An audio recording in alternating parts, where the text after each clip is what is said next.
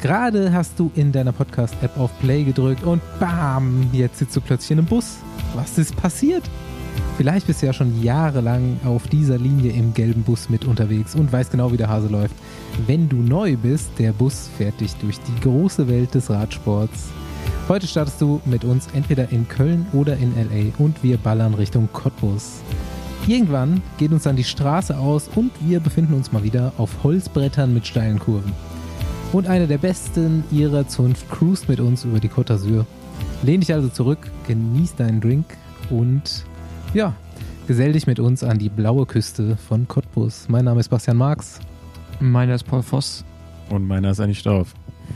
Und Rafa begleitet uns wie immer und sorgt für alle Mitreisenden für die richtigen Shorts mit Stil. Und wer nicht in Südfrankreich radelt, auch mit Jacken und bester Winterbekleidung. Danke. Schön Neon. Neon. Basti hat eben zumindest schon mal ein Foto von meiner neuen Regenjacke gesehen, Paul. Ja, Das hast, ist richtig grell. hast du Neon? Ist echt Ja. ins Neon-Game eingestiegen mal wieder, ja. Okay. Das ist schon geil. Ah ja, Paul, wie ist es? Ist es warm? Äh, ja, also schön nochmal zurück im Sommer zu sein. Nee, es ist warm und äh, ist, ist geil. Du Penner. Echt, ja. Also für, für jeden, der es nicht weiß, Paul hat sich nochmal abgesetzt äh, nach Malibu. ja, ist doch so. Ja. Äh, Damit sich endlich mal die, die Hemden, die Hemden lohnen, die er so im Kleiderschrank hat. Ja, Ja. genau. Ich, ich, Aber du hast einen Fahrer dabei. Ich dachte, du fährst gar nicht. Nee, ich bin ja einen Monat hier. Also wäre schon gut, auch ein Fahrrad mitzunehmen. äh, nee, genau, ich habe das Rennrad mit. Äh, und ich habe überlegt zwischen Rennrad und Gravelbike. Aber ich hatte dann irgendwie. Und hast einfach ein Rennrad mit breiten Reifen genommen, ne? Nee, ich, ja, Komm, sag, welche Reifenbreite hast du jetzt drauf? äh, 28. Nee, ach komm, du lügst mich doch Nein, ich lüge dir nicht an, ich kann dir ein Foto zeigen. 28. Ja, Würde ich gerne ein Foto haben. Ja, ja, nee, das habe ich gemacht, weil ähm, ich weiß, dass ich ja hier am Ende auf ein bisschen trainieren muss äh, von der Zeit hier. Deswegen, das wollte ich ja auf den Straßen machen, jetzt nicht ähm, unbedingt auf dem, auf dem Gravelbike. Außerdem ist das Rad neu. Das habe ich gerade erst vor, kurz vorher bekommen, so. bevor ich geflogen bin. Und äh, kennt ihr ja so New Bike Day, da will man unbedingt mit der Karre so oft wie möglich fahren. Deswegen.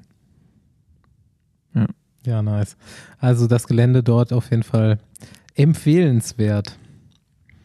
Topanga und Co. Ich bin, letzt, ich bin so einen Ey. Anstieg jetzt hochgefahren. Der war so, der war so steil und auch runter. Ey, ist krass, ne? Ja, das ist lecker mir. Also ich kannte ja da schon, also ich kenne relativ viel da auch schon, weil ich schon ein paar Mal da war, aber das war jetzt ein neuer Anstieg, eine neue Abfahrt und die Abfahrt war, war krass. Also die auf Rimbreaks, weiß ich nicht, ob das funktioniert. Also das, Klar. Haben schon ein paar tausend Leute gemacht. ja, ja, klar, aber das ist schon das krass. Hat doch immer funktioniert. Das kann man sich einfach nicht vorstellen, wo jetzt mit der, mit der Disc äh, schon, schon äh, äh, ja, unangenehm ist. Ja. Wie, wie sagte Tom Bohnen noch einst, der Reifen ist immer der limitierende Faktor.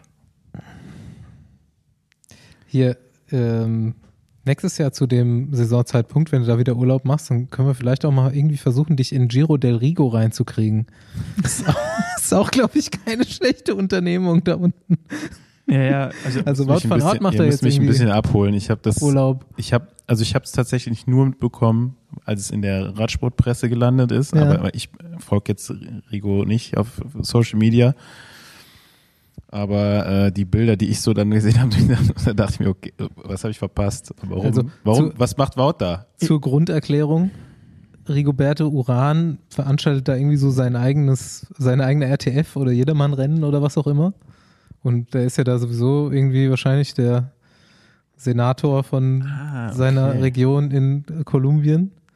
Und ähm, ja, der lädt, glaube ich, jedes Jahr irgendwelche Pros auch ein, die dann da fahren. Ich weiß gar nicht, wer die letzten Jahre so da war. ja, es gab jetzt auch schon. Dieses Jahr hat es auf jeden Fall Wout, Wout van Art erwischt. Ja, ja, und es gibt ja auch so, es gab jetzt so ein Video, wie Higita hinter so einem Minibus, der her sprintet und dahinter so eine Linie, Mhm. so eine Line von so Oscar Sevilla, dann äh, Wout van Aert, Rigoberto Uran und so komplett Bananen, wie die jetzt durch die Gegend sprinten und so. Also es ist, äh, also ich glaube, das sind für mich zu viele Fremdschämen-Momente dabei, dass ich da, also wir hatten das Thema letzte Woche, dass ich einmal esse, wenn ich mich unsicher fühle. Und ich glaube, da wär, also ich, Paul die ganze Zeit am Aber ich sehe dich in der, in der Linie da voll mit drin gerade. ja, ich, ich, ich, ich, ich, würde ich hab ja einfach würd da nur- Du bist doch nicht mal der Älteste, wenn Oscar Sevilla noch dabei ist. Nee, da, dagegen bin ich jung. Ich- Aber er sieht jünger aus als ich. Ich habe das ja äh, schon irgendwie mitbekommen, aber gar nicht so richtig dann irgendwie weiter verfolgt oder auf dem Schirm gehabt. Aber dann hat mir ja ein Besenwagenhörer auf Instagram geschrieben und so ein Screenshot oder das, diese Story mitgeschickt. Und er hat es eigentlich extrem geil verpackt. Das habe ich euch ja auch direkt durchgeschickt. Und er meinte so, ey, zieh dir das rein. Wout van Art bei, bei Rigo. Äh, jetzt stell dir aber, guck diese Stories und stell dir aber vor, Wout van Aert ist entführt worden. mit sechs kolumbianischen Gangstern wird er gerade mit einem Boot über Wasser ins Landesinnere gebracht. Und Ich frage mich, Muss hat er einen Dolmetscher dann dabei gehabt? ja, irgendwas muss er, also Rigo spricht meiner Meinung nach kein Englisch. Ich habe ihn auf jeden Fall noch nie. Englisch sprechen hören. Also auf jeden Fall mega mit Hand und. Fuß. Ja, ich Also glaub- dieses Bootvideo sah schon mega witzig aus. Ja, Wout ich auch glaub, Spanisch, dieses- keine Ahnung. Ja. Ich glaube, die reden auch nicht, ne? Ich glaube, da ist einfach echt nur so, also die ganze Zeit nur Gelache und irgendwie Quatsch gemacht. Also ich glaube, da wird auch nicht viel kommuniziert. noch, am, am nächsten Tag war dann eine Story wieder auch mit Fremdscham-Moment, wo dann so, dann waren so Party-Videos Ah, ja, ja. von nachher. Und Wout van Aert wird von so einer feurigen Kolumbianerin angetanzt und sie ist schon so, ich weiß nicht, ob er gesehen hat auch, dass er gefilmt wird, aber dass er so ausweichende Moves macht, ja, ja. so langsam kompromittierenden Videos aus dem Weg Ja, geht. ich dachte, ich habe nur den Screenshot davon gesehen, dachte, okay, gut, sehen wir jetzt hier irgendwie äh, äh, die Scheidungsnews aus dem Hause von Art. Aber, ähm, aber das Gute ist ja, dass mittlerweile äh, Swift ne, und IBAN ist ja international. Von daher, ähm, ich glaube, das hat auch Rigobert Uran verstanden, die Kontoverbindung von Wow von Art. Von daher, auf dem Level wird man sich zumindest äh, kommunikativ gut Als ich unterhalten die haben. ersten Bilder, als ich die ersten Bilder da gesehen habe, da dachte ich auch, darum geht's so ein bisschen, dass äh, Wout sich ein bisschen Tipps und Tricks abholt von Rigo, wie werde ich Zweiter bei Olympia und nimm noch ein bisschen Geld mit. Verhandlungsschulung äh, Also- quasi, Coaching. Der zweite Platz ist ja schon fast gesetzt, aber damit er nicht ganz mit nur, dass, er- damit er nicht nur mit einer Silbermedaille nach Hause fährt, kann, hat er vielleicht mal bei Rigo Sondern auch nachgefragt. mit dem Ölfeld in Kasachstan. ja, müssen wir jetzt auch wieder, Fabian würde sagen, ihr müsst erklären, was ihr da sagt. Ich weiß ich ja nicht. Es, das war ja jetzt extra nicht erklärt. Ja, gut, dann erkläre ich halt. Uran, da, aber ich wollte Raum mal- zur Interpretation ja, ja, lassen. Ja, aber Nee, Rigoberto Uran, wer es nicht weiß, mal Zweiter bei Olympia geworden. Hinter? Vinokurov. Ja. Ja. Hinter Vinokurov und ja. in, im, im Zwei-Mann-Sprint und jetzt, ich man muss es schon erklären, auf jeden Fall äh, London, Olympia, äh, die kommen beide zusammen alleine an und Rigobert Uran dreht sich nach links und in dem Moment, obwohl niemand von hinten kam und in dem Moment attackiert Vino auf der rechten Seite von seinem Hinterrad weg und das war so schlecht, weil normalerweise eigentlich Rigo auch schneller ist als Vino. also, Augsburger Puppenkiste. ja, das, das, das, war so ein bisschen, bisschen weird. Und ich glaube, Vino kam noch, der Ja. kam von der Dopingsperre zurück und das war irgendwie auch alles so, der ist ja auch gerade nur ein Comeback gemacht dafür. ein bisschen seltsam. ja, ja, ja. genau. Ja, Ähm, lass uns mal kurz einen historischen Ausflug machen. Wann, wann war das nochmal mit den Ölfeldern? Wer war das nochmal? Sergei Ivanov oder so? Was für Äh, Ölfelder? Das habe ich nicht auf dem Schirm. Nee, das, irgendein, irgendein Klassiker, Amstel Gold oder so, hat mal irgendjemand abgesche abgeschenkt. Für, Nee, aber auch an für so Vino. einen Deal. Genau. Nee, Kolobnev war das dann. Auch an Vino, ne? Ja, aber ich glaube, es muss Kolobnev, nicht Ja. Ivanov. ja, ich glaube, Kolobnev muss es gewesen sein. Hat er echt Das Ölfelder recherchiere ich nochmal genau für nächste Folge raus. Ich, äh, ja, das hatte ich irgendwo gelesen, auf jeden Fall. Ja, geil. Äh, nächste Folge, ich schreibe das direkt auf. Was ist eigentlich mit Kolobnev? ja, Besenwagen investigativer Journalismus, ja. Okay. Hat, Na gut, den hat schon jemand anderes für mich Ja, erledigt, aber dann kannst du, ja, ja, da, da gab es ja, einen- da gab's ja einen Prozess in Belgien. Ähm, Nee, es war Lüttich, ich glaube, war da das. wurde auch, Das war nicht Amstel, das ja, war ja, Lüttich. Lüttich, Bastogne, Lüttich. Genau. Lüttich, Bastogne, Lüttich. Ähm, deswegen gab es den Prozess ja auch in Belgien.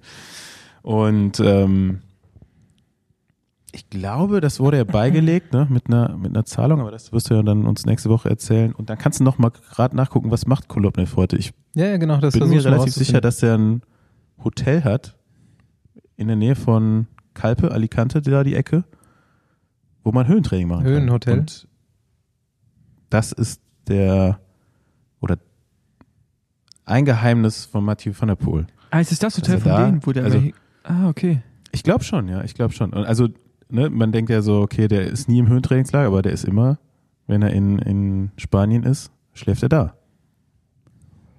Oh ja. Oh, ja. Also ich glaube auch die ein paar andere noch von Alpecin. Ja, alle. Ähm, Also- gibt's ja ein paar mittlerweile. Gibt's ja auch hier äh, in der Eifel gibt's auch eins. Ein Andi. Höhlenhotel? Die, Ja, ma die, ich glaub, machen, die so- machen alle da Trainingslager. Also die sind da alle in Ja, diesem ja, das, also Ja. ganze ganze Teams gehen da mittlerweile hin. Ähm, Kann man machen.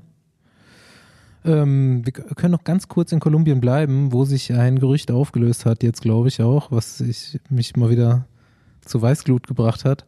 Denn Miguel Angel Lopez wurde kurzzeitig mit Eolo, was jetzt glaube ich nächstes Jahr Eolo Polti wird, in Verbindung gebracht. Das ist ja schon mal wieder ganz geil. Team Polti früher, aber da hätte auch Miguel Angel Lopez gut reingepasst zu Team Polti mit Richard Virank und den ganzen Konsorten. Aber das wurde jetzt von Teamseite, habe ich dann heute gelesen, auf jeden Fall dementiert, was nicht schlecht wäre. Den bräuchte ich auch nicht unbedingt zurück. nee. Ich habe den Hype sowieso noch nie verstanden, aber ich bin ja generell auch nicht so der Miguel Angel Lopez? Fan von so reinen Kletterern. Ach so. Ja, aber der Hype um ihn besteht ja nur wegen dem Drama außenrum. Ja, ja, gut. Der mal, hat, er den mal, hat er mal so einen Zuschauer gehauen oder Der so? äh, Zuschauer hat er mal geschlagen und dann dieser lustige Ausstieg bei der Vuelta Ja, ja. 2022, glaube ich. Aber wo wir gerade bei dem Thema sind, äh, mit Leute schlagen und nie vielleicht Aggression haben, dann wird er ja sehr gut zu Lefebvre passen, oder? Also der mag ja Leute mit Charakter. Ja, ja, der hat ja auch da zugeschlagen auf dem Markt. ja, genau, hat er Das hat mich auch irgendwie ein zugeschlagen. bisschen gewundert. Zugeschlagen, ja. Nee, ich, ich, ich finde, das ist, ich finde das ein klassischer äh, Lefebvre-Move, den Gianni Moscon zu verpflichten. Also, weil gut ist der Typ, ne? Und ich glaube auch, dass der nächster schnell fährt. Also, der wird da, Ja. glaube ich, im Klassiker-Team echt eine extrem wichtige Rolle spielen. Wenn nicht sogar auch Rennen gewinnen, aber äh, ja. Ja, also Rennen gewinnen. Nächst, wie, wie alt ist Gianni Moscon jetzt eigentlich? Ich habe den jetzt so Ja, was heißt, zwei okay. Jahre lang ist er ja, Was heißt Rennen gewinnen? Aber ich glaube, in der Anonymität versunken. Ne? für mich ist der, also wenn der fit ist, ist das für mich so ein Typ, der kann auch Roubaix abschießen, ne? Ja, hat er doch eigentlich auch mal Mehr, fast gewonnen. ne? fast dann gewonnen. Fast, fast gewonnen. Dann hat er mehrere Platten halt gehabt.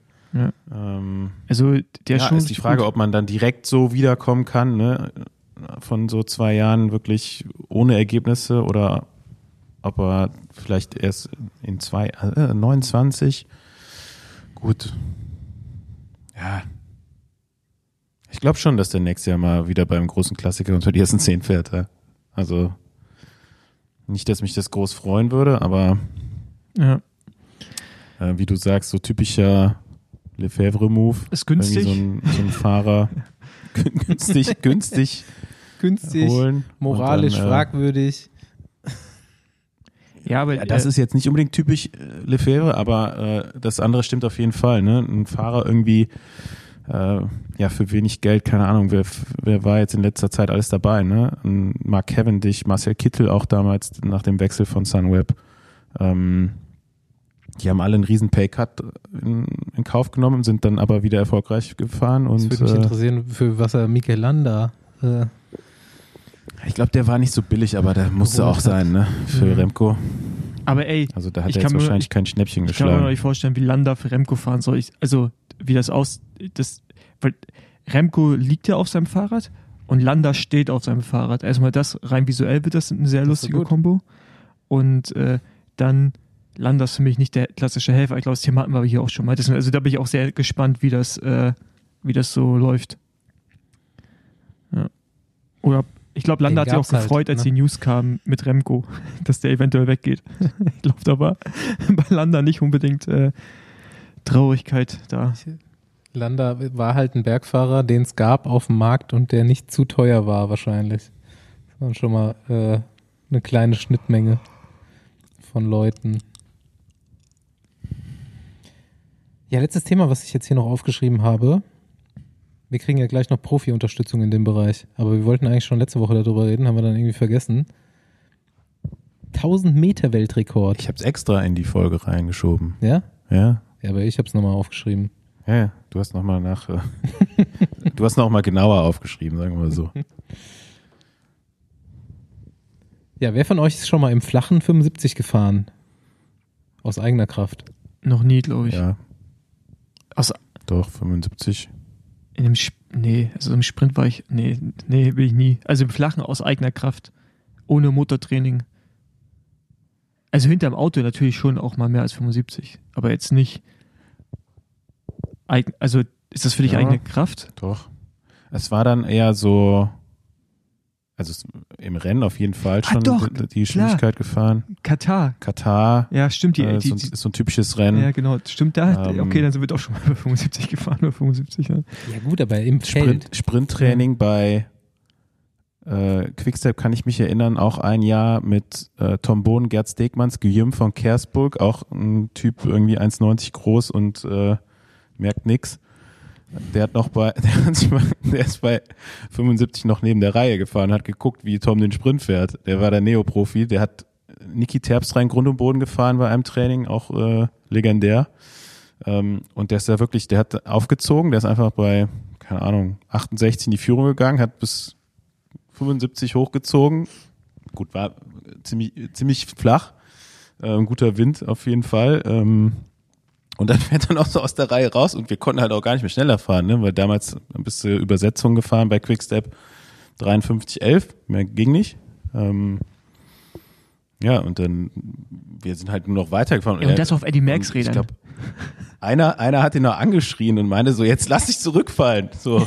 weil Hau ab der hier. einfach noch nebenbei weitergefahren ist. Ähm, ja. Doch, also gab es schon mal. Ja, Ni- so- ist aber nicht so, ich weiß nicht, wie, die, wie schnell die heute unterwegs sind, ehrlich gesagt. Weil, wie du, wie du sagst, Paul, ne, damals, äh, das war jetzt kein, war jetzt kein äh, Aerobike, was wir da gefahren haben. Ja, okay, aber jetzt, jetzt Typ, ich finde gerade die, die maximale Wattzahl finde ich krass. Ja, ich- 2700 Jetzt Watt. lass erst mal kurz Ja. erklären, worum es geht. Jeffrey heißt der Freund, ne? Ja. Jeffrey Hoogland. Nicht zu verwechseln mit Johnny Hogerland. Der fährt leicht auch noch, unterschiedlich aber der aus. sehen, nicht. sehen auf jeden Fall unterschiedlich aus. Ja. Die sehen leicht unterschiedlich aus. Ähm, ja, der ist in Mexiko, glaube ich, in einem Velodrom, wo man das ganz gerne macht, denn der vorherige 1000 Meter Weltrekord wurde da auch gefahren. Hat er das mal probiert und es hat geklappt. 1000 Meter in 55 Sekunden, 55, Komma, was so knapp ein 65er Schnitt ist. Klingt schon stabil, aber jetzt muss man sich noch vorstellen, von null. Also stehend losfahren. Die Uhr tickt los und dann äh, ist der, ich glaube, Ende der ersten Runde war ungefähr Topspeed. Habe ich gesehen, so in dem Diagramm. Topspeed von knapp 75 km/h. Von 0 auf 75. und dann halt auch noch mit über 65 angekommen und das ist dann ein Schnitt von knapp 65 gewesen. Ähm, ja, maximale Wattzahl. Ähm, Paul hat es schon angesprochen. 2700 Watt. Also damit fährt er ja dann wahrscheinlich los. Nee. Also, also ja, Ja, wird muss ja noch ziemlich in- am Anfang haben, In aber der jetzt Beschleunigungsphase irgendwo passieren, ne? ich würde mal sagen, er braucht ein paar Sekunden, Ja. bis er die zweieinhalb oder zwei sieben dann hat. Ja, klar, weil ist ja auch äh, hier Kraft mal Weg. Mhm. Also muss ich erstmal ein bisschen drehen, bis du das dann dran hast. Ähm, ja, also ich glaube, er kommt noch mit 900 Watt an und hat einen Schnitt von 1000 Watt auf die Zeit, was aufs Körpergewicht gerechnet gar nicht so übertrieben ist, aber natürlich absolut komplett bescheuert. Äh, Paul, hast du eigentlich hier von deinem Coach eine Auswertung zu dieser Trainingsthese, äh, Sprintthese von dir da Das war bekommen? keine These, das war eine Frage. Nee, habe ich noch nicht, weil ich, der war, glaube ich, ein bisschen zu beschäftigt. Vielleicht beantwortet dir diese, diese, diese Facts gerade so ein bisschen. Warum? Äh, ja, also der Typ kann ja anscheinend auch eine Minute lang sprinten. Ist die Frage, kann Paul Voss eine Ja, Minute lang Paul, sprinten? nee, aber ich, aber ich bin ja der Meinung, dass du Minuten länger sprinten PR? kannst. Ich bin ja der Meinung, dass du länger sprinten kannst als ich. Also ein- eine Minute. Oh. Nein, aber äh, meine Ein These. Minuten PR, Paul, in Watt pro Kilogramm ist, glaube ich, höher als das, was Johnny Hoagland da gefahren ist. Der ist es natürlich auch im Flachen gefahren. Also der wird ja jetzt auch nicht, was wird der wiegen, 120 Kilo? Ja, 100 Kilo vielleicht. Aber 1000 Watt, Nee, 100 der Kilo wird schon sind, schwer, schwerer sein. 1000 Watt, 100 Kilo sind ja 10 Watt pro Kilogramm, was ja gar nicht viel ist. Auf eine Minute. Ja, aber das Ding, du hast natürlich da auch, Erstmal fahren, ne? du hast, aber das Problem auf der Bahn ist ja, wenn er schalten könnte, wird er, glaube ich, schneller fahren. ja, ja, genau. Noch und Richtig. auch mehr Watt fahren können. Aber äh, deswegen ist es, der Vergleich ist ja ein bisschen schwierig. Ähm, Genau. Ja, aber Andi, mein, meine These ist ja keine These, aber meine Aussage war ja, ich glaube, dass du länger sprinten kannst als ich. Nicht, dass ich schneller sprinten kann als du. absolut bezweifle. Aber egal. Nicht so, nicht so lange wie Johnny Hochland auf jeden Fall. Nee. So, was hat denn der? Gut, der fährt das ja dann auch in Zeitfahrposition so das meiste, ne? 97 Kilo wird er auf 100 Wikipedia, aber Wikipedia stimmt ja nicht bei sowas. Ja, der hat keine 120 Ah, der ist Kilo. nicht so groß, der ist 1,85, das kann schon sein. Nee, ist ein, ist ein alter Eintrag, der sieht nicht mehr so aus. Der hat schon ein bisschen mehr draufgelegt jetzt, glaube ich. Ja, ich 2700 hör mal Watt ist auf jeden Fall, äh, das ist noch keiner von uns gefahren hier. Vielleicht alle drei zusammen. Mir, mir fehlen 600 Watt zum, also All-Time-Record bei mir waren auf jeden Fall über zwei, aber 600 Watt sind halt auch nochmal 600 Watt, ne? Ja, verrückt. Ja, jetzt wollte ich, da wir heute gleich ähm, weiblichen Gast haben, die da vielleicht so ein bisschen relaten kann auch, ähm, wollte ich mal den Frauenrekord gucken und dann muss ich erkennen, die fahren gar nicht 1000 Meter. Nee, fahren nur 500, Die aber, fahren nur 500. 500. aber du kannst ja, wir können sie ja gleich mal fragen, ob sie schon mal 1000 gefahren ist. Das werde ich tun. Ich bin auch schon mal eine richtig gute Zeit gefahren auf 1000 Meter. Ich musste danach nur noch 3000 Meter weiterfahren, weil das einer Verfolgung mich ein bisschen zu schnell losgefahren. Ich habe das gehasst, ey. Ich glaube, es wäre eigentlich, also eigentlich wäre es meine Disziplin auch gewesen. Äh, vielleicht auch nicht. Also, Nee, wenn ich, mir dann jetzt die Maschinen da so angucke, das ist mir dann doch ein bisschen zu krass, aber weil ich bei 4000 Meter eine zum Minute ist schon eine gute Zeit für mich.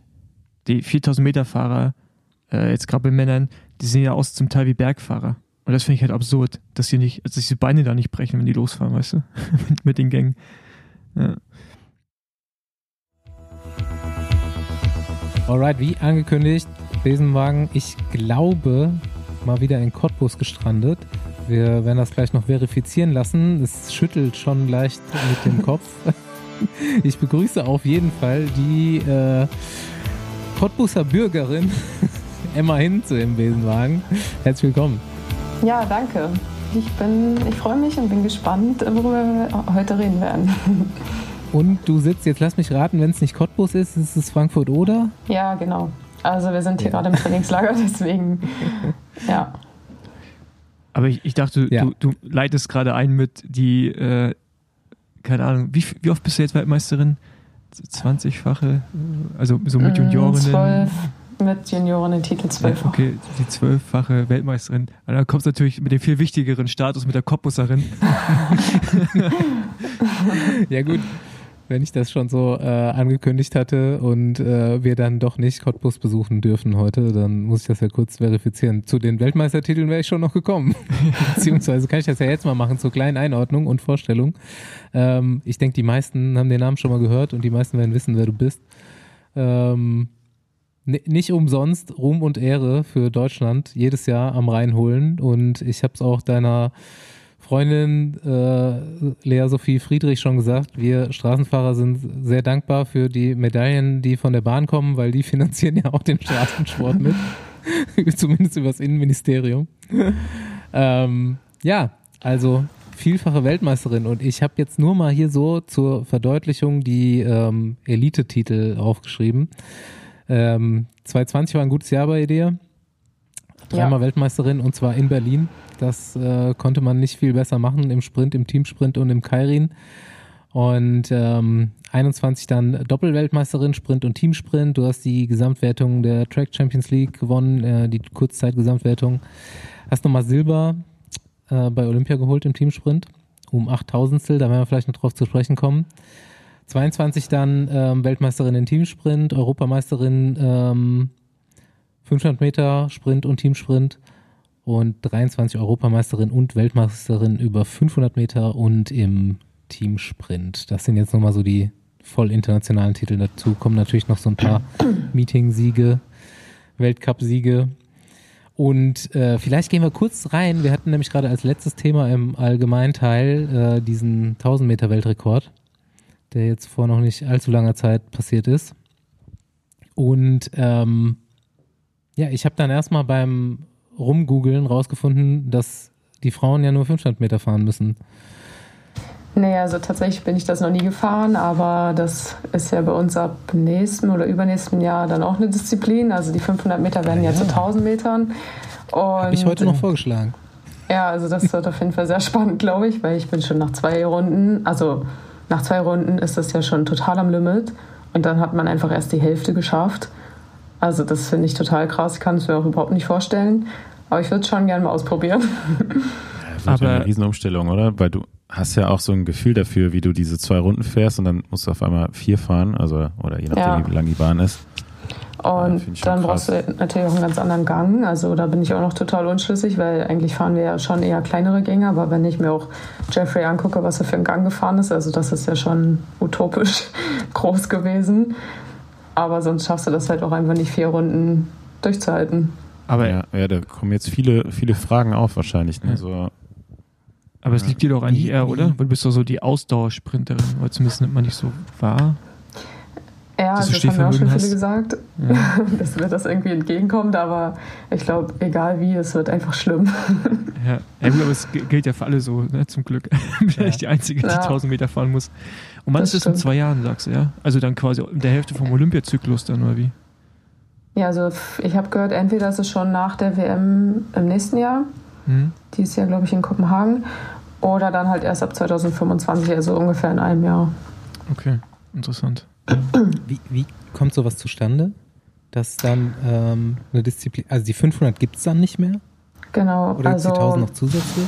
Nee, die gibt es dann nicht mehr und die wollen das halt an die Distanz der Männer anpassen. Also mhm. im Ausdauerbereich gibt es da, glaube ich, dann auch eine Anpassung der Einerverfolgung mhm. der Frauen. Und dass wir halt einfach alle die gleiche Strecke fahren. Findest du gut oder findest du schlecht? naja, ich muss dann halt doppelt so weit fahren. Ja gut, sagen wir jetzt vielleicht nicht persönlich, sondern jetzt mal so politisch gedacht so. Mm, schwierig, weil auf der einen Seite ist es einfach so, dass wir nicht das Niveau haben der Männer. Und das ist halt einfach ein Fakt. Also ich fahre auch keine 9, irgendwas Sekunden auf 200 Metern. Ähm, deswegen finde ich das immer schwierig. Man ist halt natürlich für Gleichberechtigung und dass man da halt einfach einen Weg findet. Ähm, aber bei solchen Sachen, die halt einfach nicht so richtig gleich sind, also natürlich können wir auch 1000 Meter fahren. Ich habe das halt auch noch nie ausprobiert, aber es ist halt für uns also es ist schon krass, finde ich, so 1000 Meter zu fahren. Ähm, und ich weiß auch überhaupt nicht, was da halt für Zeiten rauskommen, weil wir, mhm. also es hatte ja auch einfach bisher niemand trainiert bei den Frauen. Das ist ja erstmal mhm. eine totale Umstellung. Und vielleicht sind dann ja sogar die Ausdauerfahrerinnen erstmal viel besser als wir, weil die ja viel eher in die Richtung trainieren. Also ja, schwierig. Aber bei den Männern ist es ja auch oft das, ne, so dass die Anfahrer aus dem Vierer auch gute 1000 Meter Fahrer sind, ne? Oder also jetzt klar mit der Welt Weltspitze wahrscheinlich nicht, aber gab es ja auch mal so, so einen Zeitpunkt, oder, wo so ein paar Anfahrer echt auch äh, so, ich glaube, Weltmeister geworden sind oder so Weltcupsiege Weltcup geholt haben bei den Männern. Mhm. Ja, also ich glaube, das ist Fall, auch schon ein bisschen her, aber ja. das war auf jeden Fall schon so, ja. Ja, ich glaube, bis man sich halt bei uns wirklich so umgestellt hat und weiß, wie, wie sich das auch anfühlt oder was man dafür macht, um dahin zu kommen, dauert das auf jeden Fall noch eine Weile. Ich finde es auch den, den Modus, ich meine, ich habe die Information ja jetzt erst seit heute, aber es ist auch crazy, sich vorzustellen, weil eigentlich könnte man ja jetzt hingehen und sagen, okay, ich, ich trainiere das jetzt auch schon mal irgendwie vorher, aber jetzt ist aber nächstes Jahr Olympia ja. und man wird genau nicht aus seinem Spitzentrainingsmodus, der genau dafür eingefahren ist, rausgehen wollen und wenn das dann irgendwie schon nächstes Jahr der Fall sein sollte, ist es dann irgendwie ja extrem ja, fragwürdig, das mhm. einfach dann irgendwann nach Olympia mal zu machen und dann direkt im Wettkampf. Ja, das stimmt auf jeden Fall. Also, ähm, da, also ich glaube, nur die Leute, die einfach nicht bei Olympia sind, haben auch Zeit, sich damit zu mhm. beschäftigen. Und die WM ist ja dann schon wieder, ich glaube, im Oktober. Also hat man dann ja erstmal Urlaub und dann will man ja auch nicht direkt 1000 Meter trainieren. Also kann ich mir einfach nicht vorstellen. und ähm, ja, ich glaube, man, vielleicht muss man da einfach so ins kalte Wasser erstmal springen und gucken und äh, dann einfach auch, also es ist halt auch so, 1000 Meter zu trainieren, ist ja an sich machen ja die Männerfahrer auch nicht so viel anders als wir. Die fahren halt einfach im Wettkampf dann wirklich vier Runden. Also ja. Aber wie lange du die Geschwindigkeit halten kannst, ne? Genau. Aber wie oft trainiert ihr eigentlich die volle Distanz so im, im Training? Also jetzt äh, fahrt ihr, wenn ihr 500 Meter oder für 500 Meter trainiert, fährst du dann 500 Meter oder fährst du eine kürzere Distanz? Ähm, also wie, wie läuft das bei euch ab? Also wir fahren schon 500 Meter, aber meistens halt fliegend. Also das heißt, wir fahren halt schon auf der blauen Linie rum und dann kippt man halt so ab, hat schon Geschwindigkeit und dann fahren wir halt zwei Runden. Aber zwei Runden stehend fahre ich eigentlich wirklich nur im Wettkampf. Also was wir halt machen, ist halt nochmal eine Runde stehend fahren. Ähm, und manchmal trainieren wir auch Teamsprint. Also dann fahre ich halt auch zwei Runden stehend, aber halt dann fährt halt Pauline vor mir und ich fahre das halt meistens auch oder dann halt nicht aus der Startmaschine. Okay. Ich hätte jetzt eher schon gedacht, dass man das mal so macht. Einfach mal auch ein bisschen länger fahren als im Wettkampf, oder? Also das wäre jetzt so meine Herangehensweise gewesen. Ja, das ist die Ausdauer-Herangehensweise. ja, genau. So. Also wir machen das schon auch so, wenn wir Aufbautraining haben. Also dann bin ich in Cottbus sogar auch schon 1000 Meter gefahren, K2 heißt es dann. Also da fahren wir halt mit sehr großen Gängen und haben halt nicht so mhm. viele Umdrehungen und das ist halt wirklich eher über die mhm. Kraft. Und SB sind wir auch schon drei Runden gefahren in Frankfurt-Oder. Das sind dann 750 Meter. Also das ist schon auch schon echt ekelhaft. ähm, also wir machen das schon auch, aber ja, dann wirklich nur am Anfang, so wenn man wieder anfängt mit dem Training aufbaut und dann gehen wir schon so Richtung der Wettkampfdistanz, ja. Ja, jetzt waren wir ja irgendwie schon so beim Thema Olympia. Ähm, ich glaube, das steht jetzt schon seit, ich, ich weiß gar nicht wie, kurz nach dem, den letzten Olympischen Spielen bist du schon in die Konzentration für die nächsten Olympischen Spiele gegangen. Also du bist ja jetzt wahrscheinlich schon länger irgendwo so in dem Modus mit diesem Ziel Paris nächstes Jahr. Mhm. Ja, also das war tatsächlich sehr schnell. Ähm, jetzt gar nicht richtig wirklich Richtung Paris, aber wir sind halt, wir hatten nach Olympia zwei Wochen Urlaub und haben wirklich Montag angefangen zu trainieren für die WM im Oktober. Und das mhm war jetzt rückblickend auf jeden Fall nicht so schlau. Aber ich glaube, mhm. für mich war das auch so, ich habe das schon gebraucht. Ich wollte da fahren, ich wollte schon auch zeigen, dass ich das vielleicht nicht so ganz war bei Olympia und dass ich es eigentlich besser kann. Das konnte ich dann ja auch in Roubaix zeigen oder mir selber vielleicht auch beweisen. Aber es war halt einfach so, dass Olympia ist ja nicht nur körperlich anstrengend, sondern auch mental einfach eine super Herausforderung. Und das habe ich halt auch gemerkt, aber in dem Moment konnte ich das auch überhaupt nicht einordnen und hatte halt auch nicht so wirklich Hilfe dabei. Und rückblickend hätte ich einfach viel länger Pause machen sollen. Also, vor allem, man hatte ja schon so lange dafür trainiert und dann einfach nur zwei Wochen diesen mhm. Sport nicht zu machen. Den Kopf hatte ich eigentlich immer noch nicht frei. Bin dann schon wieder direkt zum Training gegangen und habe halt für das nächste Event trainiert. Also, das war auf jeden Fall schon, ja, wie gesagt, nicht so gut vielleicht. Ähm, aber dadurch haben wir, also man hat natürlich auch schon direkt so Richtung Paris gedacht, weil es einfach dieses Mal nur drei Jahre sind. Und die, also die zwei Jahre gingen jetzt halt auch schon super schnell um. Und deswegen ist es, glaube ich, auch einfach ein bisschen anderer Olympiazyklus, genauso wie der letzte einfach, der halt dann länger war auf einmal. Das ist halt, ich glaube, das gab es so auch einfach noch gar nicht. Aber wie hat sich ähm, diese mentale Komponente verändert über die Jahre? Also ich meine, du stehst ja jetzt viel mehr im Lampen Rampenlicht. Rampenlicht, genau, das ist das Wort, was ich gesucht habe. Lampenlicht. Lampenlicht ähm, geht auch. Und das ja im Prinzip eigentlich seit der WM in Berlin, glaube ich, ne, so die Heim-WM, so da ja. hat es gefühlt so den, den Peak angenommen und dann kam Olympia. Äh, kommst du damit jetzt besser klar? Also ich meine, es wird jetzt ja sicherlich Richtung Olympia auch wieder stressig werden. Du bist jetzt ja auch wesentlich bekannter, hast noch mehr Titel geholt und ja.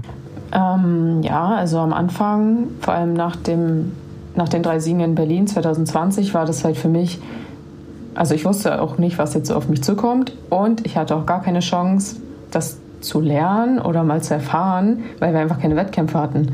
Und eigentlich war mein nächster großer Wettkampf, dann waren die Olympischen Spiele in Tokio und auf einmal waren halt dort die ganzen Kameras auf mich und auch da hängt halt eine Kamera an der Decke, die hing wirklich so oft die ganze Zeit über mir und hat halt mich gefilmt und mich hat das halt damals super irritiert, weil ich nicht wusste, wie ich damit umgehen soll dass hm. wirklich alle Leute die ganze Zeit gucken, was ich mache. Und die wollten auch gefühlt auf der Bahn, wollten die gar nicht den Lauf gewinnen, aber Hauptsache ich gewinne nicht. Und das war halt so eine Sache, die fand ich schon schwierig. Und damals, wie gesagt, war das halt das erste Mal, dass ich das erfahren habe und wusste nicht, wie ich damit umgehen soll. Und das hat dann, glaube ich, auch noch die, also die Silbermedaille, die wir gewonnen haben.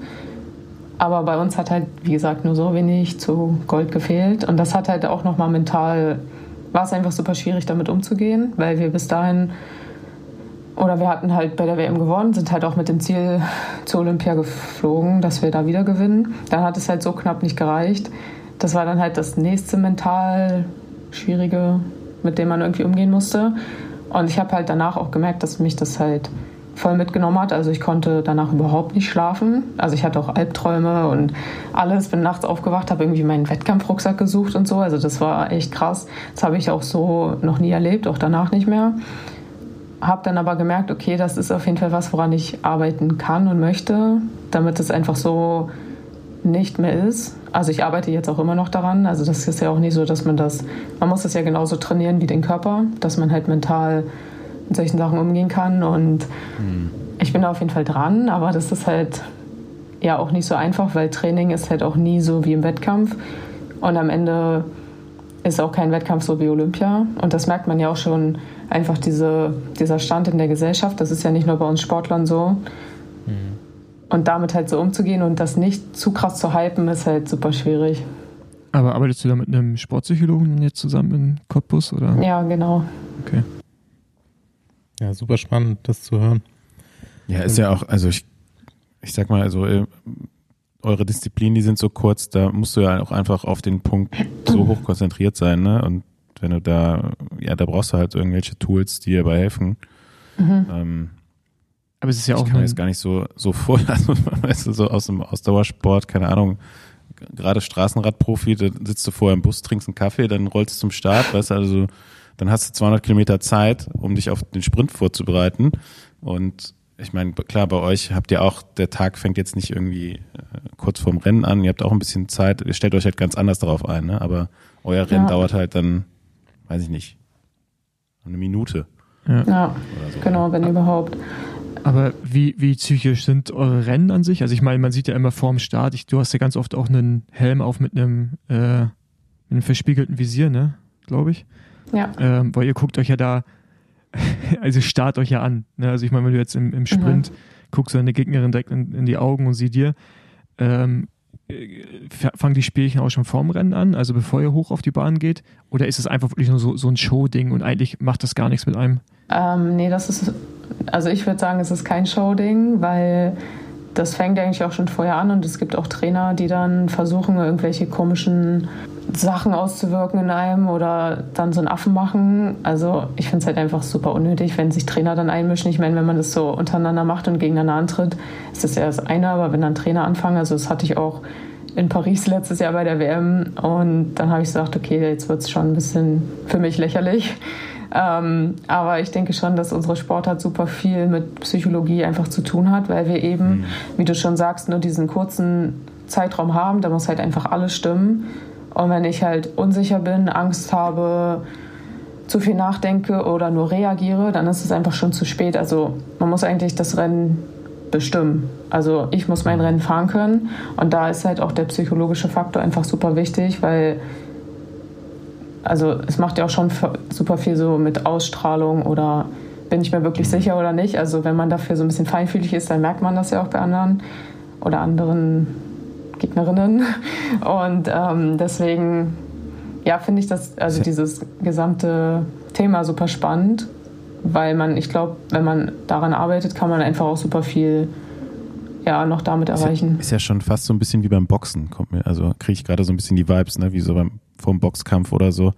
Ähm, gibt's, redet ihr dann miteinander oder so, kann, also kann, kann, kann ich mir so vorstellen, so, ach guck mal, du siehst ja gar nicht fit aus oder noch ein bisschen gemeiner, so in die Richtung, so ein bisschen Trash-Talk. Gibt es also das bei euch auch oder ist das nur so, könnte man vielleicht sonst mal ausprobieren, ne? Kann man auch mal ausprobieren, ja. Also ich mache das eher nicht so. Ich bin dann eher so für mich und so in mich gekehrt. Also ich mag da nicht so gern reden und nicht mit den Leuten aus meiner Mannschaft, aber das wissen eigentlich auch alle. Es gibt aber auch welche, die sind halt nervös und reden dann super gerne oder kompensieren das irgendwie dadurch. Ähm, es gibt auch welche, die das, glaube ich, also es kommt ja auch immer voll drauf an, welche Rolle, sage ich mal, man so im Sport hat. Also wenn ich jetzt immer um die Top 3 fahre, habe ich vielleicht auch einfach viel mehr Druck, als wenn ich halt, ich will das jetzt auch nicht schlecht reden, aber wenn ich jetzt immer Zehnte ja. werde, dann kann ich vielleicht auch viel entspannter in so einen Wettkampf gehen und unterhalte mich noch nebenbei und so. Also das hat halt auch, das macht auch einen Unterschied und das merke ich auch bei mir selber. Seitdem ich halt hohe Erwartungen an mich habe, aber auch andere, hat das einfach auch, also es ist natürlich einfach ernst. Also man darf natürlich den Spaß nicht verlieren. Das ist auch schwer, das habe ich auch schon gemerkt. Ähm, wenn das halt zu ernst wird, aber natürlich hat man dann einfach ganz anderen Druck oder macht sich den auch selber als wenn ich jetzt dahin fahre und weiß, das wird jetzt vielleicht eh nicht so. Ja, ihr wisst schon, wie ich meine. Ja, ja. Ähm. ja du bist ja schon irgendwie sowieso Weltspitze. Also auch bevor du angefangen hast, will ich jetzt mal behaupten, mit einem Psychologen zu arbeiten, warst du ja schon erfolgreich in der Weltspitze. Und dann ist das nochmal so eine Schraube, die man jetzt dreht. Also, was ich sagen will, ist, du, du musst es jetzt nicht lernen zu gewinnen. So, das konntest du auch so schon. Aber mhm. jetzt halt nochmal, keine Ahnung, ob jetzt wirklich da Olympia, das ist jetzt vielleicht die Frage, war jetzt diese, ähm, diese Olympischen Spiele der Auslöser dafür, an der Schraube zu drehen, nochmal, um die, um da nochmal irgendwie ein, zwei Prozent rauszuholen? Ja, also ich habe jetzt auch meinen Trainer gewechselt. Also ich trainiere jetzt mit Max Levy, also meinem Freund.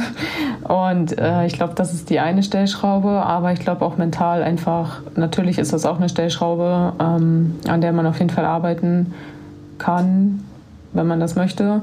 Also ich meine, manche Leute sind auch einfach nicht offen dafür. Aber ich denke halt, wie gesagt, man kann damit sehr viel erreichen. Habe ich ja auch selber schon gemerkt. Also ich habe auch mit meinem alten Trainer, Herrn Harisanov, daran gearbeitet. Ähm, und das hat mir auch schon sehr viel geholfen. Aber es ist halt so ein Zusammenspiel. Also wenn ich nur meinen Körper trainiere und mein Kopf nicht funktioniert, dann funktioniert es nicht. Andersrum genauso. Also man muss da, glaube ich, voll so einen guten Mittelweg finden, dass beides einfach optimal funktioniert. War, warum hast du den Trainerwechsel vollzogen, wenn ich fragen darf? Also wenn du darüber nicht reden willst, ist auch in Ordnung. Ähm, ja, ich kann es schon kurz erzählen. Also, das mehr oder weniger wurde mir die Entscheidung schon abgenommen, aber ich bin auch jetzt, also für mich ist das jetzt voll okay so und im Nachhinein, also mir macht das jetzt super viel Spaß. Am Anfang war ich natürlich schon geschockt, als mir gesagt wurde, ja, so und so wird das jetzt aussehen für dich, Emma. Und dann dachte ich so, okay, also ich kam gerade von der WM zurück aus Glasgow und habe da gar nicht drüber nachgedacht in dem Moment, weil ich da einfach so im Urlaubsfeeling war und dann Jetzt im Nachhinein, wie gesagt, ähm, finde ich es auf jeden Fall sehr gut und Max gibt mir sehr viel Energie und Motivation und ich merke halt, dass er auf jeden Fall Bock darauf hat, mir zu helfen. Und sowas ist ja auch psychologisch schon, wenn man merkt, dass der Trainer einem helfen will, sich Gedanken macht, einen Plan macht und da super viel reinsteckt. Das, also mit mir macht das auf jeden Fall auch was. Wie, wie ist das denn, wenn der Trainer quasi auch der eigene, der eigene Freund ist? Also ich kann mir, ich persönlich kann mir das nicht vorstellen, wenn ich jetzt irgendwie äh, allein nur mein Bruder auftrainieren müsste. Ne? Ähm, mhm. Aber wie, wie läuft es so in der Oder Kommunikation? Ich dich, Oder du äh, wie läuft es so in der Kommunikation? Ähm, ich meine, das wahrscheinlich dann, also ich kann mir vorstellen, dass Max da sehr gut auch einen Cut machen kann, ne? Und dann sagt, ey, okay, jetzt bin ich hier als dein Trainer und weil das sind ja die, An die Ansagen, denke ich, auch nochmal ein bisschen anders als vielleicht in einer privaten Ebene. Mhm. Ähm, ja, also ja. ich glaube, bei uns war halt ganz gut, dass wir, also ich weiß ja nicht, wie es andersrum ist, aber was halt für mich gut war, weil wir waren ja erst ein Paar und dann ist er mein Trainer geworden. Mhm. Und ich habe am Anfang auch gedacht, dass es vielleicht schwierig ist, das irgendwie zu trennen. Und wir haben auch so Uhrzeiten ausgemacht, wo wir dann wirklich nur über den Sport oder den Trainingsplan reden. Und danach dann halt wirklich nicht mehr, sodass man das halt nicht den ganzen Tag irgendwie immer wieder mitschleppt, das Thema. Aber irgendwie ist es so, also mit Max, es fließt irgendwie einfach so. Also das ist nicht so, dass wir das irgendwie erzwingen oder er, keine Ahnung, mir eine Ansage macht im Training oder so. Also ich mache auch einfach genau das, was er mir sagt, weil ich weiß, dass er mir helfen will. Und das ist halt für mich gar kein Thema, dann zu diskutieren oder zu sagen, nee, mache ich nicht oder das habe ich anders gemacht. Ähm, ich glaube, er kannte mich halt, wie gesagt, auch einfach schon sehr gut. Er wusste auch, was ich halt vorher trainiert habe. Und deswegen, das ist irgendwie so voll im Flow mit uns und deswegen macht es halt auch einfach voll Spaß. Also da, also wir trennen das jetzt auch gar nicht so krass und sagen, jetzt, jetzt bin ich der Trainer und jetzt bin ich dein Freund. Mhm. Also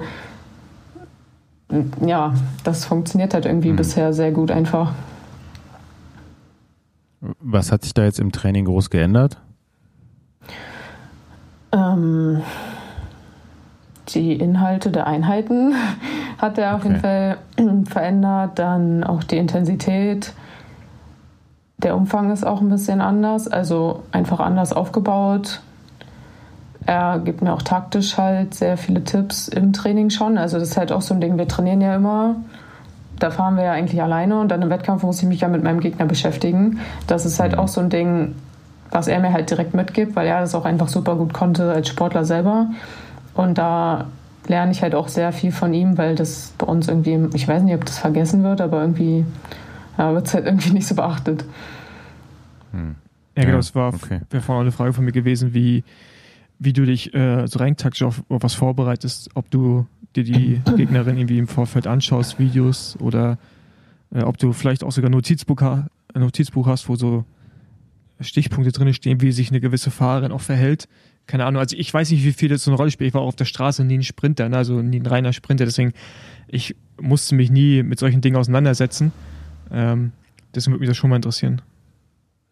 Ja, also wir gucken schon vor wichtigen Wettkämpfen, gucken wir uns Läufe an, also auch unsere eigenen, aber auch von den Gegnern oder jetzt auch besonders herausragende hm, Sachen, die halt gemacht wurden, zum Beispiel im Sprintlauf.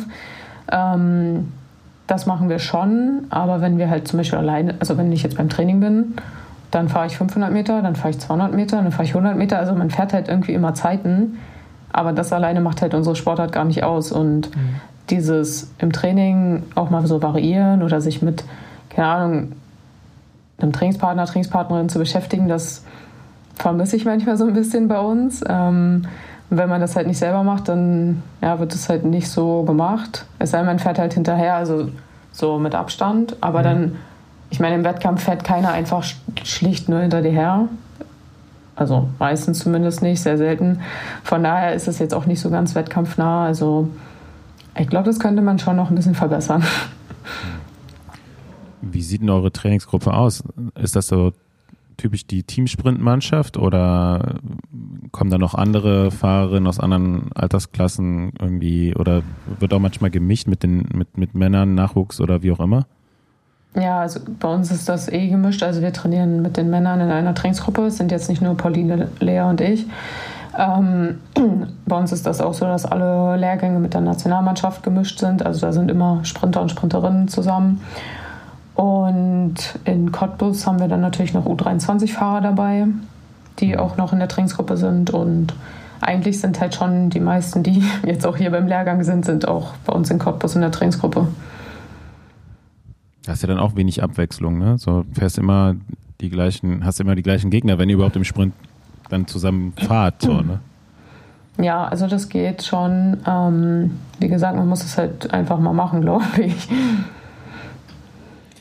Ich habe ähm, ein paar Interviews mit dir mir schon reingezogen hier in der Vorbereitung. Und in einem hast du gesagt, so dass du, äh, dass du denkst, du hast ein ganz gutes Pokerface so vorm Wettkampf. Und ähm, ich kann das auf jeden Fall bestätigen, weil das ist auch so meine komplette Wahrnehmung aus allen Rennen, die ich bis jetzt so gesehen habe, dass du eigentlich, also hier sitzt du jetzt, wir sehen uns über Zoom. Ähm, und lachst und bist fröhlich und so weiter, aber ich kenne dich eigentlich nur mit so versteinerter Miene. Das ist, es ist schon beeindruckend auf jeden Fall. Also schon stabiles Image. Schon, schon mal Poker gespielt auch? Äh, nee, habe ich noch nicht. Könnte ich, könnte ich mir vorstellen, dass da definitiv auch vielleicht ein Talent vorhanden wäre. okay, müssen wir testen. Also ja, das stimmt schon, so wie du sagst. Ich glaube, viele Leute, die halt nur meine Rennen sehen, denken, ich bin auch wirklich so, aber eigentlich bin ich im normalen Leben. Also ohne den Sport bin ich überhaupt nicht so. Ich bin auch beim Training nicht so. Also ich werde jetzt auch nicht mein Training jedes Mal so bestreiten, indem ich mich, also für mich ist das auch mental anstrengend, in diesen Modus zu kommen. Mhm. Ich bin dann halt super bei mir und nach innen gekehrt, aber das kostet halt auch Energie. Also ich kann das jetzt auch nicht mhm. jede Trainingseinheit machen. Aber immer wenn ich das hinbekomme, dann bin ich mir halt sicher, dass es schon zu 85 Prozent eher klappt, als wenn ich einfach nur sage, ich fahre jetzt. Mhm. Also das gibt mir halt auch Sicherheit, aber wie gesagt, es ist halt auch anstrengend. Ich kann das jetzt nicht jedes Mal, jeden Tag so benutzen. Ähm, ja, vielleicht mal kurz weg von Radsport und Karriere. So, du hast auf jeden Fall schon tausendmal erzählt, wie du zum Radfahren gekommen bist und zum Bahnfahren gekommen bist und so weiter. Habe ich mir jetzt auf jeden Fall schon mehrmals angehört. Du kommst aus Hildesheim, bist dann ähm, übers Sportinternat in Kaiserslautern gegangen und äh, dann im Endeffekt jetzt in Cottbus gelandet. Ähm, aber ja, also jetzt stell dir mal vor, du bist als Jugendliche da in diesen Leistungssport reingeraten. Das wäre nicht passiert. Was wärst du denn vielleicht sonst geworden? Was kannst du dir vorstellen? Ja, gute Frage. Also früher wollte ich mal Zahnärztin werden, aber da bin ich dann auch wahrscheinlich von ähm, so zehn, die ich kannte, ausgegangen und habe mhm. dann aber mitbekommen, es gibt da auch ganz andere. Und danach habe ich mir schon gedacht, nee, vielleicht ist es doch nicht so ganz mein Ding. ähm, also ich denke auf jeden Fall, dass ich irgendwas studiert hätte. Ich finde das auch voll schwierig, weil ich hätte zum Beispiel mit 18 oder 19 überhaupt keine Ahnung gehabt, zu welchem Studiengang ich mich hätte anmelden sollen. Also mhm. ich habe mich jetzt vor zwei Monaten angemeldet und jetzt bin ich mir schon sicher, okay, ich weiß, dass ich das irgendwie machen will und dass mir das auch liegt. Aber vor sieben Jahren oder so, also da hätte ich gar keine Ahnung gehabt, was ich machen soll, beziehungsweise hat sich das auch in der Zeit schon super oft wieder geändert. Und deswegen, ja, ist es schwierig zu sagen, aber ich denke schon, dass ich einfach studiert hätte und wenn ich so meine Freundinnen beobachte, die halt so das Studentenleben leben, dann würde ich mich da auch sehen. Was, was hast du dich jetzt, oder für was hast du dich angemeldet? Ähm, jetzt studiere ich Sport und angewandte Trainingswissenschaften. Also ist halt auch irgendwie naheliegend, dachte ich. Und eigentlich würde ich aber gerne in die Sportpsychologie gehen. Mhm. Vielleicht als Master. Ähm, das gab es halt nicht als Bachelor. Und da ich halt ja, vorher halt Sport gemacht habe und bei der Bundeswehr war, habe ich gedacht, ich möchte jetzt mal anfangen. Also ich habe mich auch wirklich jetzt erst dazu bereit gefühlt. Alles andere wäre irgendwie so dazwischen geschoben gewesen. Aber ich merke auch jetzt schon nach zwei Monaten, dass mir einfach, also Sachen, die ich natürlich schon wusste, weil ich sie selber gemacht habe, verstehe ich jetzt einfach ganz anders. Einfach nur, weil ich verstehe, warum man das macht, wie man das macht. Also das hat mir jetzt schon super viel gebracht und das ist halt, ja, auf jeden Fall cool. Ja, wo machst du das? In Potsdam oder? Ähm, nee, in Berlin an der DHGS. Okay. Und ist das auch der Grund, weshalb du den Art-Trainer, Trainerin-Schein schon gemacht hast, einfach weil du Interesse hast, irgendwie auch die Dinge zu verstehen, die du irgendwie selber anwendest oder die dein Trainer äh, mitgibt? Oder was ist da genau der Hintergrund? Ich meine, du sagst, du willst eigentlich in die Sportpsychologie irgendwann gehen, aber mhm. eine Art Trainerschein jetzt zu machen in, als aktive Athletin ist ja auch eher ungewöhnlich. Ja, das stimmt. Also auf der einen Seite natürlich versteht man einfach andere Hintergründe oder man lernt halt auch nochmal Sachen, die man vielleicht nicht so wahrnimmt, wenn man da so selber, also ich stecke ja da so drin und ich habe das halt vielleicht auch nicht so erklärt bekommen, wie ich es jetzt erklärt bekommen habe oder jetzt auch bei dem A-Trainer. Und zum anderen finde ich es auch cool, das einfach an Jüngere weiterzugeben. Also jetzt gerade habe ich auch einfach gar keine Zeit dafür, bin ich auch ehrlich, aber mhm. wenn ich Zeit finde, auch in Cottbus, dann habe ich auch schon mal angeboten, dass wir zusammen irgendwelche Dehnungen machen oder Athletik. Also einfach, ich finde es halt cool, Jüngeren einfach so beizubringen oder zu zeigen, was ich auch einfach gelernt habe. Und deswegen, ja, habe ich den letztes Jahr gemacht. Wo du gerade über Nachwuchs geredet hast, äh, du hast auch einen Bahnpokal. Also kannst du vielleicht mal ganz kurz erklären, was du da ins Leben gerufen hast? Der heißt ja auch so wie du, ne? Ein Sprintpokal. Ja, also das heißt äh, Bahnrad Nachwuchsliga, Sprinter wie Emma Hinze. Und das ist wie so eine kleine, also es gibt ja die, die Track Champions League und das ist sozusagen so ähnlich für den Nachwuchs. Also es ist halt eine Wettkampfserie, die über das ganze Jahr geht und da gibt es halt super viele Wettkämpfe für die U17 und U19, also männlich und weiblich. Und man kann halt dort Punkte sammeln und am Ende, also du kriegst halt ein Leader-Jersey, was ich halt voll cool finde, weil in dem Alter hatten wir halt sowas mhm. gar nicht. Also dass du auch einfach so, kannst halt zeigen, okay, ich bin hier einfach gerade der oder die Schnellste, ist halt auch cool. Äh, wir haben eine Siegerehrung bei den Sichtungsrennen. Früher ist man das halt gefahren, dann konnte man halt danach nach Hause gehen, egal ob man gewonnen hat oder nicht. Da gab es halt gar nichts, auch keine Also ist es ja auch eine Form der Anerkennung, wenn ich die einfach aufs Podest stelle und sage, hier, das ist dein Platz, herzlichen Glückwunsch. Und wenn es halt sowas nicht gibt, also ich fand, wir fanden es einfach schade. Achso, Max und ich haben das übrigens zusammen gegründet. Mhm. Also nicht ich alleine. und äh, wir fanden das einfach schade und generell so dieses Image vom Bahnradsport ist, also es ist halt voll oft so, hier, du bist zu dick, mach mal Bahnradsport. Und die meisten wollen halt einfach auf die Straße und wir wollen halt einfach schon den Jüngeren zeigen, dass unser Sport super cool ist, viel Spaß macht und einfach auch Rennen oder diese Rennserie bieten, damit sie einfach alle mhm. ja, teilnehmen mögen. Cool. Ist das dann aber immer in Cottbus oder wo findet das statt? Ach so, nee, das ist quer durch Deutschland verteilt. Also es gibt Rennen in Erfurt, Rostock, Cottbus, in Augsburg war auch ein Rennen, Frankfurt oder ja, also es gibt eigentlich überall Rennen. Come to Bütgen. ja. Da waren wir noch nicht, aber doch, also wir waren da, aber nicht mit der Bahnrad-Nachwuchsliga. Ich habe Fun Fact. Aber ganz äh, kurz, äh, ganz kurz eine Frage noch dazu. Aber ist das, dann kann der Fun Fact kommen, aber ist das ein Sichtungsrennen oder ist es einfach, einige deiner Rennen sind Teil von Sichtungsrennen? Genau, also die Bahnrad-Nachwuchsliga, also die Sichtungsrennen gehören auch dazu. Okay. Zu der Bahnrad-Nachwuchsliga. Also die okay. Rennen, die werden ja, also wie sage ich das, die Rennen, die gibt es ja schon vorher, mhm. aber die werden jetzt alle in dieser Gesamtwertung gezählt. Ja, gibt eine andere Wertigkeit auch nochmal einfach, genau. Und eine ja, Gesamtwertung genau. halt. Ja, okay. Ja, genau. Weil ich glaube, Sicherungsrennen muss man mal kurz erklären, ist so, mach du es am besten, weil du weißt wahrscheinlich genau, wie man es erklärt. Weil das war ja für uns im Nachwuchs. Letzte von uns eins gefahren. Ja, du bist als letztes von uns eins gefahren, genau. ja, also ein Sichtungsrennen fährt man, also da wird halt gesichtet und die Leistung, also es ist wie eigentlich auch so eine Leistungsüberprüfung für die Bundestrainer. Ähm, manchmal sind Sichtungsrennen auch Kriterien, also Auswahlkriterien oder da gibt es halt dann Auswahlkriterien für Junioren, Europameisterschaften oder Weltmeisterschaften und ja, man überprüft eigentlich so den Leistungsstand. Man hat einfach auch mal Gegner. Also ist ja auch für Jüngere super wichtig, dass sie gegeneinander fahren, dass sie auch dieses taktische üben.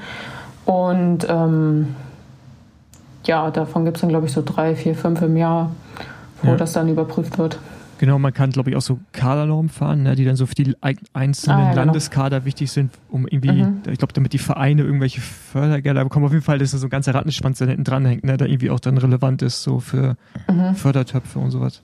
Zumindest war das früher, ja. früher so. Ja, ja doch, ich denke, ja, ja, das ist noch so. Okay, zum Fun Fact. coole Leute, die Bahnradsport machen. Tim Thorn Teutenberg, gestern bei mir gewesen. Oder vorgestern, ich weiß gar nicht mehr, ich glaube gestern. Äh, und hat sich meinen weißen Aerohelm ausgeliehen, weil er jetzt Gent Six Days fährt und ein bisschen Bling Bling machen will. Alles weiß. Ich glaube, die gehen heute los, heute oder morgen. Ja, ja Image ist auch wichtig. Ja, auf jeden. Ja, aber Six aber, Days ja, ist ja auch ist so, so dass einfach, also die Leute, die da hingekommen sind, die fanden einfach auch Bahnradsport cool, weil es halt einfach eine coole Veranstaltung war und man das halt auch einfach ja. so aufgebaut hat, dass man das einfach gut findet. Und mhm. ja, deswegen finde ich halt auch, und man kann halt, also bei uns ist es auch so, dass es nicht ganz so ernst ist und man kann auch mal Sachen ausprobieren, man kann vor allem einfach mal Spaß haben, einfach Rennen fahren und das ist halt auch super wichtig, dass man nicht nur noch Weltcups fährt, WMs. Also mhm. das ist halt dann auch mhm. einfach für den Kopf super anstrengend und deswegen sind halt sechs Tage Rennen, finde ich, eine coole Sache. Wie wichtig sind die für euch SprinterInnen? Also auch so was Einkommen angeht und so. Also ich, ihr seid ja auch alle abhängig zum der Großteil ne, von jetzt irgendwie Fördergeldern oder äh, Bundeswehr, Polizei. Äh, sind dann so die mhm. Six Days einfach auch enorm wichtig? Also bei mir war das jetzt nicht so, dass ich das aus finanziellen Gründen gemacht habe. Und wir sind halt auch nur drei Tage gefahren. Das ist vielleicht auch nochmal ein mhm. Unterschied mhm. zu den Männern, auch von der Summe her, die man halt bekommt. Aber was ich halt super gut in Erinnerung habe, ich bin ja sechs Tage Rennen gefahren vor der WM in Berlin, auch in Berlin. Und ich bin halt da, also für mich war es halt super, dass ich die Bahn und auch die Linie, die wir in der Qualifikation fahren, einfach testen konnte. Und habe halt da auch schon gemerkt, okay, ich kann hier echt sehr, sehr schnell fahren und dieses Publikum und so. Also es hat halt einfach super viel Spaß gemacht, dass die Leute auch einfach Spaß hatten, uns zuzuschauen, uns anfeuern. Dann gibt es halt Licht, Musik. Also es ist halt einfach was komplett anderes, als wenn halt wirklich nur ein Sprecher da ist und mhm. es passiert halt drumherum nicht so viel. Das ist natürlich auch richtig bei internationalen Wettkämpfen und welchen die richtig wichtig sind, aber auch mal so Abwechslung zu haben, finde ich einfach cool.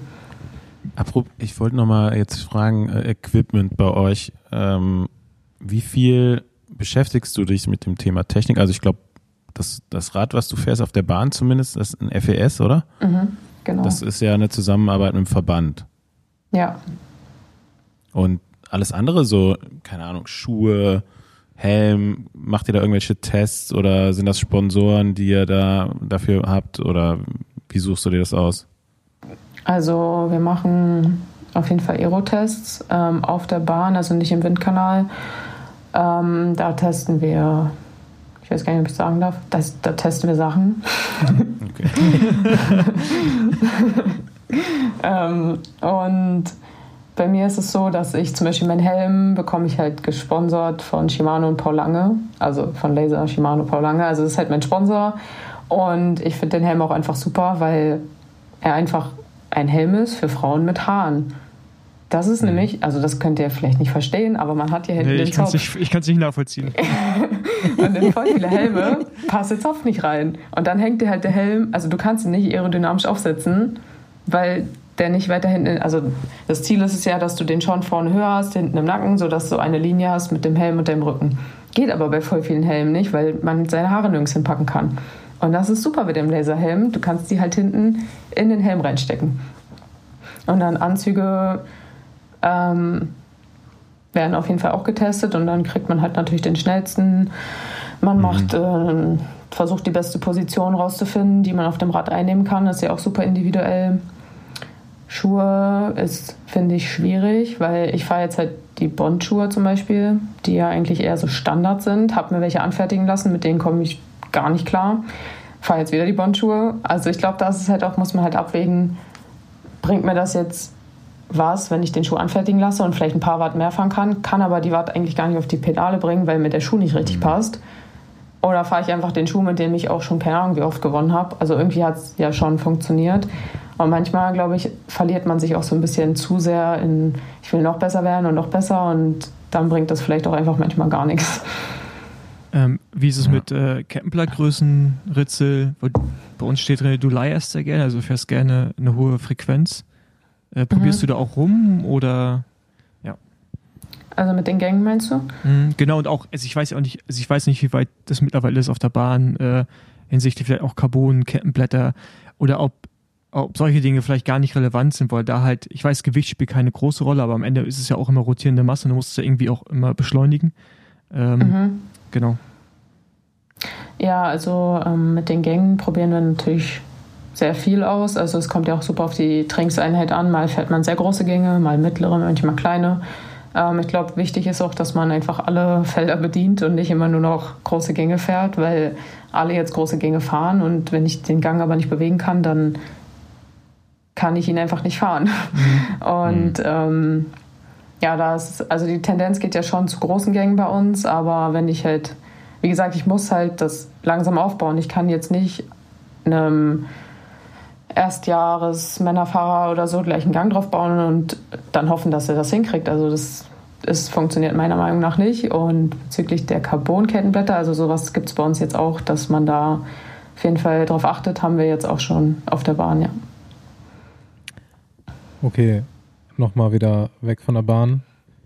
Ist ja schon auf jeden Fall eine ganze Weile her, dass du Straßenradsport gemacht hast, was du als Mhm. Jugendliche, glaube ich, gemacht hast. Ich vermute jetzt mal, du hast noch nie im Besenwagen gesessen. Oder doch? Nee. Nee, ne? Also in den, in den Rennen, die waren dann wahrscheinlich auch noch kurz genug. Aber hast du vielleicht schon mal irgendwann einen Hungerast gehabt? Und kannst dich daran Ja. noch erinnern? Auf jeden Fall. Eigentlich immer, wenn ich anfange, wieder G1 zu fahren. Also, das ist ja für euch wahrscheinlich nicht mal lang, aber so drei Stunden. Und das ist so krass, weil mein Körper weiß am Anfang nicht, wie er damit umgehen soll. Also, das ist. Nach einer Minute fragt er sich so, hä? Wirklich nach anderthalb Stunden geht es mir so schlecht. Ich werde richtig aggressiv. Ich muss sofort irgendwas essen. Und wirklich, wenn ich das dann eine Woche oder zwei mache, dann geht es irgendwann. Aber der Anfang ist immer super schwierig. Krass, kommt das bei euch dann quasi auch so nach einer Off-Season oder was? Oder wann sind diese Einheiten bei dir dran? Ja, ich glaube, das liegt halt daran, dass wir jetzt komplett anders verstoffwechseln und mein Körper kennt halt nur Intensitäten. Und der kann halt gar nichts damit anfangen, wenn ich dann auf einmal so lange auf meinem Fahrrad sitze und so eine gleichmäßige Intensität fahre. Also der kennt das dann einfach nicht mehr und ich muss ihm das dann erst zeigen, sozusagen. Aber wann in der Saison kommt das bei dir? Also diese Also- Trainingseinheit. Das machst du nicht regelmäßig oder sonst wäre es ja genau. nicht so. Genau, also das ähm, kommt immer sehr geballt, wenn man eigentlich wieder anfängt. Genau, also ich Mhm. habe eigentlich dann, also Off-Season gibt es ja bei uns auch nicht. Man hat halt zwei Wochen Urlaub und dann fangen wir halt mit G1 an und dann ist es immer am Anfang sehr schlimm. Auch im Winter, wenn wir Mountainbike fahren, merke ich das auch immer. Dann ist es auch erstmal schwierig am Anfang. Ähm, jetzt waren wir auf Mallorca im letzten Monat.